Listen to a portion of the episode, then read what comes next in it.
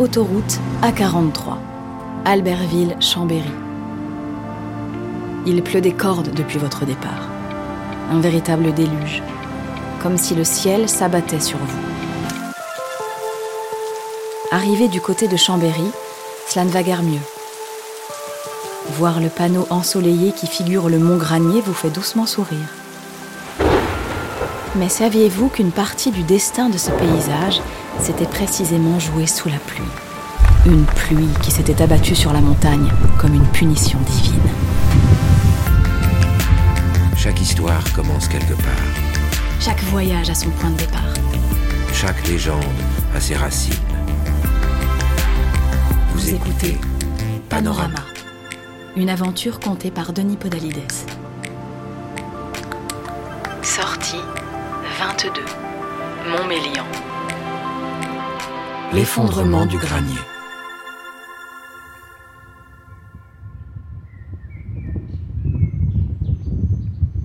Job dit Une montagne finit par s'écrouler et un rocher par changer de place. L'eau finit par user les pierres, l'averse par emporter les terres. Ainsi donc tu anéantis de façon semblable les hommes. Moi, Étienne de Bourbon, je vais vous révéler comment. Je suis inquisiteur, mais j'ai été prédicateur général de Lyon pendant des années. J'ai sillonné la France à la recherche des hérétiques. Des œuvres du diable, je connais les secrets. De l'âme humaine, j'ai tout entendu.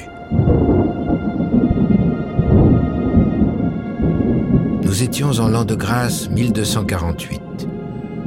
On m'avait fait appeler à une lieue de Chambéry pour un cas de possession. Une suspicion. Rien, en réalité. Rien au regard de ce qui devait nous arriver. Quelque chose de bien pire qu'une possession. L'œuvre du diable lui-même. Je dormais au couvent du Granier, le père prieur était un ami, un homme très pieux, plein d'amour, entièrement dévoué à sa mission. Tous les villageois de la vallée le respectaient et l'écoutaient comme un saint homme. Le couvent était situé au pied de la montagne, qui était visible de partout. Une montagne très élevée qui dominait toute la vallée de la Savoie, une des plus hautes, une des plus belles, tout entière faite de rochers. On la nommait Apremont. Elle a changé de nom depuis. L'été touchait à sa fin, les récoltes avaient été bonnes, les greniers étaient pleins, la campagne rayonnante, des enfants rieurs et vigoureux couraient à travers champs, la vallée était pleine de familles et de paysans. Paix à leur âme. Un matin, je vis arriver un jeune homme. Son visage était doux et paisible, ses traits fins. Je reconnus aussitôt en lui la marque du malin. Il s'appelait Jacques Bonivard. Il prétendait être l'émissaire de Thomas, le comte de Savoie. Je suis son clerc, son notaire, son ami. Mais il souriait plus que de raison. Il regarda en l'air en direction de la montagne. L'endroit est vraiment très beau, dit-il. C'est une merveille, vraiment. Il fit le tour du couvent et semblait par devers lui faire le compte des arbres du verger, comme s'il se demandait combien le lieu pourrait lui apporter s'il venait à lui échoir. Je lui fis présenter le père prieur du couvent de Granier. Jacques Bonivard lui posa des questions bien trop précises bien trop curieuse. Il but du vin qu'on lui tendit, mangea du pain qu'on lui servit, et repartit sur son cheval comme il était venu. L'homme ne m'inspirait aucune confiance, je l'ai dit. Mais comment prévoir ce qui allait suivre? Je suis inquisiteur, pas devin. Cette nuit-là, sans doute, n'avons-nous pas suffisamment prié? Quelques jours plus tard, peut-être un mois, peut-être deux, je ne saurais dire, Une formidable pluie s'abattait sur la région depuis des jours. Les terres étaient gorgées d'eau, les ruisseaux débordaient. La montagne était invisible, prise dans un compact cocon de nuages. Lorsque nous vîmes arriver un équipage qui venait en direction de Lyon, nous pensâmes à une caravane de commerçants qui demandait l'abri. Lorsqu'il retira sa capuche, nous reconnûmes le visage doux et plein de duplicité de Jacques Bonivard. C'était bien lui, mais le ton avait changé. Il arrivait avec quelques-uns de ses amis, à la nuit tombante, et il avait des choses à nous apprendre. Sa voix n'avait plus de sucre ou de miel, elle était âpre et coupante comme de la roche. Il tourna dans le grand réfectoire, fit entrer ses amis qui envahirent le couvent. Eh bien, voyez, mon cher père, dit-il au prieur, j'ai une très heureuse nouvelle à vous annoncer. Je suis désormais ici chez moi. Ses amis accueillirent la nouvelle avec une salve d'applaudissements et des petits cris de joie. Mais comment? bredouilla le père prieur. Jacques Bonivard sortit d'une sacoche un papier signé chargé d'un cachet de cire.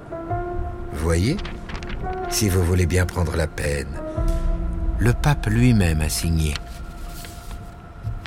Par la présente, Sire Jacques Bonivard, couvent de Granier in Commendam, lut sans comprendre le père prieur. C'est-à-dire, mes chers amis, crut devoir traduire Jacques de Bonivard, que moi, bien que laïque, je vais percevoir personnellement les revenus de cette terre. Rendez-vous compte, comme je suis comblé le pape lui-même m'a offert ce lieu en remerciement de mes bons offices. Il est vrai que j'ai tiré cet homme d'une mort certaine. Il se devait de faire quelque chose. Bonivar avait toujours ce sourire fourbe. Seulement, et j'en suis désolé pour vous, vous allez devoir quitter les lieux dans les plus brefs délais. J'ai besoin de place pour mes amis. Nous allons fêter cette heureuse nouvelle les amis de Bonivard sortaient déjà des bouteilles de vin, des saucissons, des miches de pain et des jambons sur la grande table du réfectoire. Vous pourriez partir, euh, par exemple, euh, maintenant, père prieur. Je vous en prie. Vous pouvez faire vos bagages. Allez, allez, je vous en prie. Nous étions sous le choc. Dehors, la pluie avait redoublé. Une sorte de déluge sur les pentes de l'Apremont. Des torrents d'eau s'engouffraient sur les chemins de terre. Nous avancions les pieds pleins de boue. La clameur de la noce qui se tenait au couvent résonnait dans toute la vallée.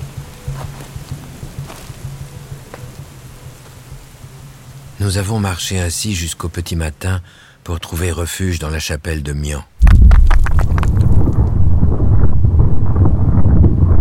Et c'est alors que nous avons entendu le grand bruit le plus grand bruit que vous puissiez jamais entendre, quelque chose que je n'avais jamais entendu.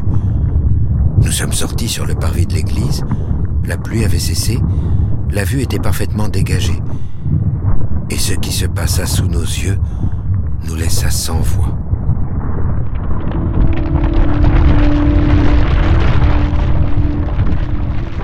La montagne, notre montagne qui dominait le couvent du granier, s'effondrait sur elle-même.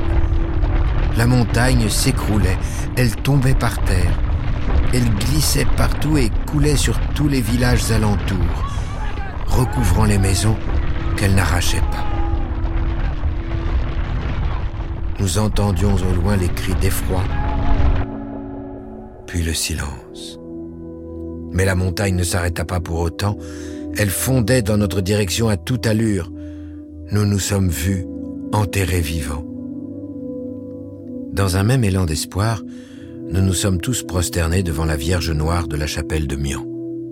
Nous avons prié, prié et prié à enlever les pierres, à fendre le ciel et à résoudre l'impossible. Et l'impossible est arrivé. La montagne s'est arrêtée au pied de l'église où nous prions. Le ciel nous avait entendus. du couvent de Granier, il ne restait rien, totalement mangé par la montagne. Jacques de Bonivard, Dieu l'avait sévèrement châtié, et nous étions sauvés. C'était il y a vingt ans, mais voyez-vous, je m'en souviens comme si c'était hier. C'est à ce moment qu'Étienne de Bourbon le vieil inquisiteur, le prédicateur général de Lyon, l'homme qui avait assisté à l'effondrement de la montagne, se tut. Il était petit, la face ridée et balafrée de stries, comme un glacier. L'assistance des moines et des prélats était encore sous le choc de son exposé. Un silence terrible suivait l'évocation du cataclysme. L'inquisiteur inspirait aux séminaristes un respect naturel. Il faisait même peur lorsqu'il dressait le doigt en l'air pour donner plus de poids à ses prédications, réputées lumineuses et saisissantes. Un jeune moine eut pourtant le courage de demander la parole. Monsieur de Bourbon, je vous prie, j'avais bien entendu la rumeur de cette terrible catastrophe. Il semble que le pays ne s'en soit toujours pas remis. Comment le pourrait-il, en effet répondit le vieil inquisiteur. Cela a dû emporter bien des âmes au ciel. Certes, deux ou trois mille. Sans doute plus, précisa l'inquisiteur. Autant de bons et honnêtes chrétiens, des enfants, des bêtes, sans doute. Mais, mon père, si vous permettez, ne trouvez-vous pas que le châtiment divin soit un peu sévère? Tuer trois ou quatre mille innocents pour punir un seul homme, fût-il le diable? La phrase suscita une forme de surprise dans l'assistance. Tout le monde s'attendait à ce qu'Étienne de Bourbon, le vieil inquisiteur, châtia le jeune impudent qui se permettait de discuter les œuvres de Dieu. Contre toute attente, son regard s'adoucit. Ignorez-vous que les voies du ciel sont impénétrables? Priez, surtout. Continuez à prier si vous ne voulez pas que la montagne vous tombe sur la tête.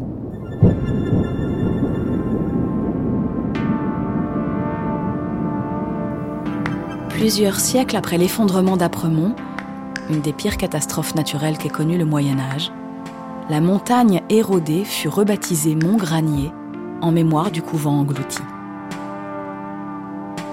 Dans la vallée d'effondrement qu'on appelle Abîme, ont été plantées des vignes qui donnent un des meilleurs vins de la région, l'Apremont. À Millan, la Vierge Noire qui protégea les moines cette nuit de novembre 1248 est l'objet d'une dévotion qui ne faiblit pas. Mais les spécialistes s'interrogent encore sur l'origine de cet effondrement. Le plus probable serait un glissement de terrain consécutif aux fortes pluies. Jusqu'à preuve du contraire.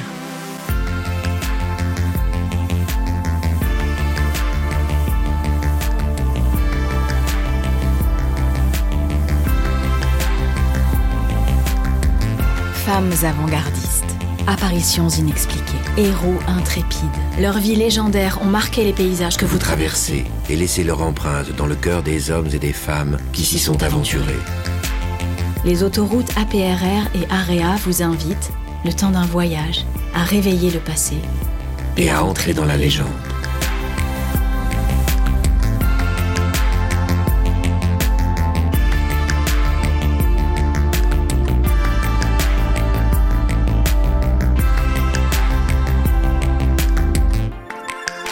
Vous avez écouté Panorama, avec les voix de Denis Podalides de la Comédie Française et Juliette Roudet. Texte Aram Kebabdian. Musique Germain Calsou et Charles Dolé. Réalisation Anna Bui. À bientôt pour explorer d'autres itinéraires et d'autres légendes.